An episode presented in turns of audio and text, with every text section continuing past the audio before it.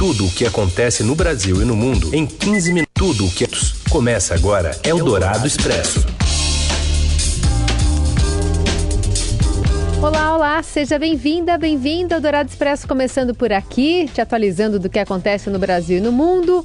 Destaques que a gente resume para você sempre na hora do almoço. Eu sou a Carolina Ercolim, comigo Raíssen Abac. Fala, Raíssen. Oi, Carol, boa tarde para você, para quem nos ouve no FM 107,3, no aplicativo da Eldorado, também no radioeldorado.com.br ou na skill da Alexa e para você que está aí no podcast, nos ouvindo em qualquer horário. Vamos aos destaques desta terça, 31 de janeiro.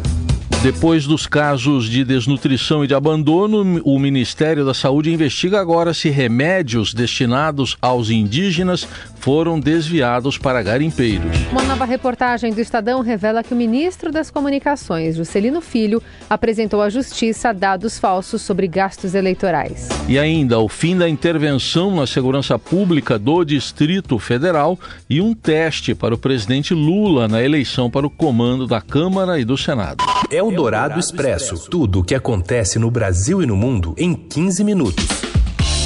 Ministro de Lula apresentou dados falsos sobre voos de helicóptero à Justiça. Os detalhes da apuração exclusiva do Estadão chegam de Brasília com Vinícius Valfré.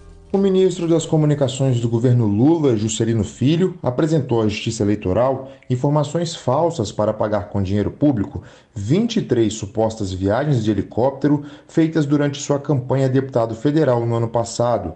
Ao prestar contas, Juscelino informou que todos os voos foram feitos por três cabos eleitorais.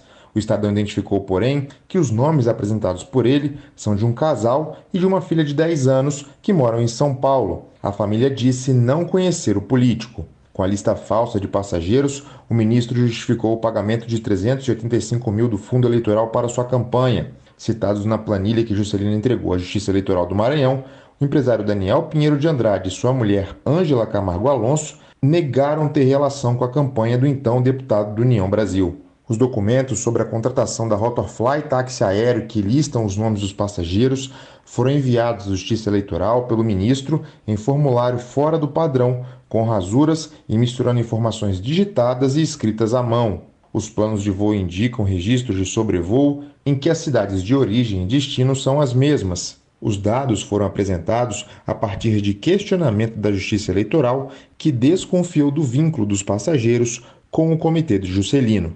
A transferência de 385 mil reais da campanha de Juscelino para a Rotorfly consta do extrato bancário de prestação de contas disponível no site do TSE. O pagamento feito em 18 de agosto do ano passado foi o primeiro gasto do então candidato na corrida eleitoral. Ele pagou 11 mil reais pela hora do voo. Como comparação, o valor é mais do que o dobro acertado pelo Diretório do União Brasil de Alagoas com a mesma empresa de táxi aéreo. A direção alagoana do partido pagou 400 mil reais a Rotorfly, sendo 5 mil reais a hora do voo. Eldorado Expresso. Às vésperas da eleição que escolherá o novo presidente do Senado, a disputa para o cargo, que é amanhã mesmo, está acirrada entre dois principais candidatos: o atual presidente e candidato à reeleição, Rodrigo Pacheco, do PSD de Minas, e o senador Rogério Marinho, do PL do Rio Grande do, do Norte. O primeiro possui o maior número de votos, mas o apoio ao candidato do PL vem crescendo nos últimos dias. O pleito acontece nesta quarta. Para vencer, o candidato precisa de pelo menos 41 votos favoráveis. Se ninguém atingir esse número, a votação vai para o segundo turno. Também disputa o cargo o senador Eduardo Girão, do Podemos do Ceará. A gente também fala aqui sobre esta terça-feira, que é o último Aliás, essa eleição, que é um verdadeiro teste político para o presidente Lula, já que o Congresso é mais conservador e está empoderado. Quem explica é o repórter do Estadão Daniel Vetterman. Boa tarde. Olá, Heisen. Olá, Carol. A eleição para o Congresso e a posse dos deputados e senadores amanhã é um verdadeiro teste político para o presidente Lula. O Congresso tem um poder menos concentrado nas mãos dos presidentes da Câmara e do Senado em comparação ao governo Bolsonaro, mas é um poder inédito que Lula não experimentou nas primeiras vezes que presidiu o país. O cenário forçará Lula a fazer uma negociação no varejo, ou seja, um a um, pedindo votos para seus projetos e, no presidencialismo de coalizão, o direcionamento de recursos para as bases e a nomeação de cargos na administração continuam sendo os dois maiores instrumentos de negociação política. Outro ponto importante da próxima legislatura é que as comissões voltarão a ter protagonismo após um período de ressaca nos últimos quatro anos. Período em que não funcionaram na maior parte do tempo e, quando funcionaram, não votaram projetos relevantes. Agora, as comissões voltam a funcionar com pauta e também com recursos de emendas parlamentares. Depois da eleição e da posse dos deputados e senadores, começará a disputa por esses colegiados que deve se estender até março. Eldorado Expresso. Esta terça-feira é o último dia do período de intervenção federal na segurança pública do Distrito Federal. Durante 23 dias, o governo federal esteve no comando da capital da República e, a partir de amanhã, o controle voltará ao GDF, no mesmo dia em que deputados e senadores serão empossados e o Supremo Tribunal Federal retomará os trabalhos na Corte.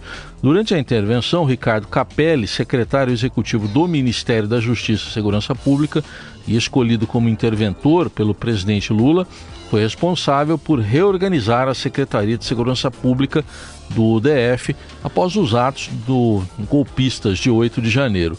No tempo em que Capelli esteve no comando, o presidente do Supremo Tribunal Federal, o, a, esteve no comando da, da Segurança Pública, o ministro do Supremo Tribunal Federal, Alexandre de Moraes, determinou a prisão do ex-secretário de Segurança Pública, Anderson Torres, e do ex-comandante da Polícia Militar, Fábio Augusto Vieira. Mais de 900 participantes dos atos de vandalismo também foram presos e agora aguardam o andamento do processo no STF. Nos últimos dias, o interventor entregou um relatório no qual apontou os principais erros que levaram aos atos de 8 de janeiro e, segundo o documento, todos os eventos têm relação com o acampamento instalado por dois meses em frente ao QG do Exército em Brasília, local que Capelli chamou de o centro de todos os atos antidemocráticos registrados entre novembro de 2022 e janeiro de 2023. No relatório, foi entregue ao ministro da Justiça, Flávio Dino, o interventor afirmou que o então comandante da PM perdeu o controle das tropas e que os batalhões da segurança da capital federal não foram acionados para conter o avanço dos extremistas. A partir desta quarta, Sandro Avelar assume a Secretaria de Segurança Pública do DF. Delegado da Polícia Federal, Sandro se formou em Direito pela Universidade de Brasília e já exerceu os cargos de diretor do Sistema Penitenciário Federal no Ministério da Justiça e liderou o combate ao crime organizado na Superintendência da PF, também no Distrito Federal. Eldorado Expresso. Encontro na Febraban, o ministro da Economia Fernando Haddad afirma que desde 1 de janeiro não discute mais sobre combustíveis. Matheus Piovesana. O ministro Fernando Haddad deixou a reunião aqui com os representantes dos bancos do Conselho da Febraban e disse que discutiu vários temas com esses representantes, como, por exemplo, a reforma tributária, também a maior eficiência dos gastos públicos e também a questão do arcabouço fiscal, que, segundo ele, deve ser enviado pelo governo ao Congresso até abril. Haddad disse ainda que não discute a desoneração dos combustíveis com o presidente Lula desde o dia 1 de janeiro, porque é o presidente que está tomando decisões a respeito disso. Ainda de acordo com ele, Lula não fez nenhuma sinalização até o momento sobre uma possível prorrogação da desoneração. Além disso, Haddad falou ainda que o Desenrola, que é o programa de renegociação de dívidas de pessoas de baixa renda que o governo pretende lançar em parceria com o setor bancário, deve ser validado por Lula na próxima semana e apresentado até fevereiro. O ministro fez ainda comentários a respeito da questão da volta do voto de qualidade no CAF. Segundo ele, o cenário que existe hoje no CAF de julgamento de recursos fiscais beneficia a grandes contribuintes que deixaram de fazer contribuições e não encontra paralelo em outros países do G20 e da OCDE. E por isso precisa ser corrigido. Eldorado Expresso. O Ministério da Saúde investiga o desvio de remédios de indígenas para garimpeiros. O, Leão Ferrari traz as informações. Boa tarde, Leão. Oi, oi, Carol, Heisen e ouvinte da Rádio Eldorado. O Estadão obteve acesso a ofícios e ouviu denúncias de servidores da Secretaria de Saúde Indígena, CESAI, sobre desvio de medicamentos contra a malária para garimpeiros. Após os relatos, a reportagem entrou em contato com o Ministério da Saúde, que falou investigar as denúncias de desvio de remédio destinados aos Yanomamis para garimpeiros. Um enfermeiro nos contou que os garimpeiros saem de Boa Vista em direção ao garimpo com os medicamentos em mãos para vender para os que ficam no campo. Segundo ele, que preferiu não se identificar, os desvios de caixas de produto já ocorriam na área de logística. No transporte dos lotes até a reserva também são relatados problemas. Abre aspas. Durante o translado na aeronave, o medicamento some, fecha aspas. Disse a reportagem outro técnico que já teve passagem pela CESAI e pela DSEI, o Distrito Sanitário Yanomami. Na reserva, os profissionais da saúde, por medo, acabam também atendendo garimpeiros. Isso agrava a falta de remédios e a sobrecarga de trabalho desses servidores. Você ouve Eldorado Expresso. De volta com o Eldorado Expresso, as notícias no meio do seu dia. A França voltou a registrar longos e grandes protestos nesta terça-feira, quando frentes sindicais de diversas categorias convocaram uma nova greve geral contra a reforma da Previdência apresentada pelo governo de Emmanuel Macron, que pretende aumentar a idade mínima de aposentadoria dos 62 para os 64 anos. Os protestos de rua são o segundo ato convocado pelos sindicatos, que há duas semanas reuniram mais de um milhão de pessoas nas ruas das principais cidades do país. Os serviços de inteligência da França esperam que cerca de 1 milhão e 200 mil manifestantes saiam às ruas hoje, um número similar à primeira jornada. Confirmaram adesão à paralisação trabalhadores dos transportes, do setor de energia, professores e até mesmo policiais e outros agentes de segurança. O plano atual, apresentado pela primeira-ministra Elizabeth Borne, prevê, além do aumento da idade mínima de aposentadoria, o aumento do tempo mínimo de contribuição para aposentadoria integral, de 42 para 43 anos. E aumentou para 93 o número de mortos no atentado suicida que ocorreu ontem em uma mesquita na cidade de Peshawar, no noroeste do Paquistão há ainda mais de 150 feridos. A maioria das vítimas é formada por policiais. O ataque ocorreu durante as orações da tarde na cidade, em uma mesquita, no quartel-general da polícia, um centro residencial e de treinamento para policiais. Mais de 300 pessoas estavam no complexo quando um homem-bomba detonou os explosivos, provocando o desabamento do telhado da mesquita. Este foi considerado um dos piores atentados terroristas contra as forças de segurança do Paquistão. Equipes de resgate ainda fazem buscas sob os escombros do templo. Eldorado Expresso. Conquistas dão alento na relação da torcida do Palmeiras com Leila Pereira, mas não acabam com a guerra. Fala, Morelli. Olá, amigos. Hoje eu quero falar um pouco do Palmeiras. Palmeiras que acaba de comemorar um título da Supercopa do Brasil em cima do Flamengo. Bom jogo, 4 a 3 E agora, nesta quarta-feira, enfrenta o Marília em jogo do Campeonato Paulista. Queria falar do relacionamento de torcida com a presidente Leila Pereira. Esse relacionamento não é bom. Os torcedores, sobretudo os torcedores da Mancha Alviverde, eles apontam uma série de promessas feitas pela candidata Leila enquanto estava disputando o pleito no clube e que não foram cumpridas depois de se eleger presidente. Um dos casos é o aumento no preço dos ingressos, aumento também no preço da mensalidade dos associados do clube. A torcida pega no pé da presidente, a torcida também fala do enfraquecimento do elenco, a torcida pensa, observa que o elenco pode perder força com a venda de alguns jogadores, todo mundo sabe, o Hendrick vai embora logo mais, foi vendido para o Real Madrid, o Danilo já foi, o Scarpa já foi, e segundo a torcida, a presidente não repôs a altura. É um relacionamento conturbado que já foi melhor no passado, que foi de muita parceria, mas que agora não é.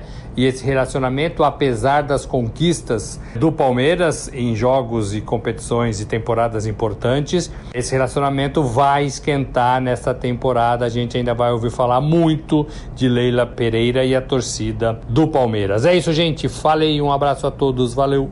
Eldorado Expresso. A fundação responsável pela conservação do maior campo de concentração da Segunda Guerra está desenvolvendo uma plataforma online para oferecer visitas guiadas à distância.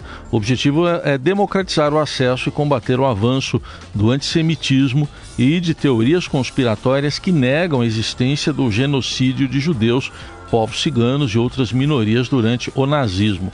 O antigo campo de concentração está localizado na cidade de Oswiecim, no sul da Polônia.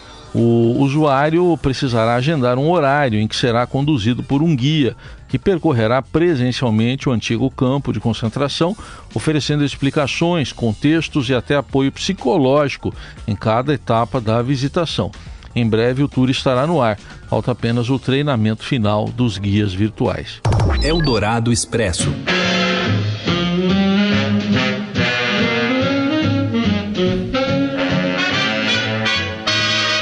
Num tempo em que a maioria consome música online, ainda faz sentido premiar o sucesso com um disco de ouro? Pensando nisso, a Associação Brasileira da Música Independente criou o Play de Ouro, com versões de prata e diamante, para artistas independentes em plataformas de streaming de áudio ou vídeo. A novidade vai ser apresentada no Rio Music Market, que começa hoje vai até sexta. Para ganhar o Play de Ouro, um álbum precisa de 400 mil, não cópias, né, downloads, enquanto um single é, recebe 40 mil. O original prêmio recorde de ouro, né, o disco de ouro, era dado aos artistas por suas gravadoras para divulgar a conquista de um milhão de cópias vendidas. E o primeiro desses prêmios foi dado pela RCA para Glenn Miller, em fevereiro de 1942. Glenn Miller comemorou aí as vendas de 1 milhão e 200 mil cópias por Chattanooga, Chattanooga Chuchu. Than to have your ham and eggs in Carolina. When you hear the whistle blowing eight to the bar. E é assim que a gente encerra também essa edição do El Dourado Expresso com muito swing. E a gente está de volta. Boa terça.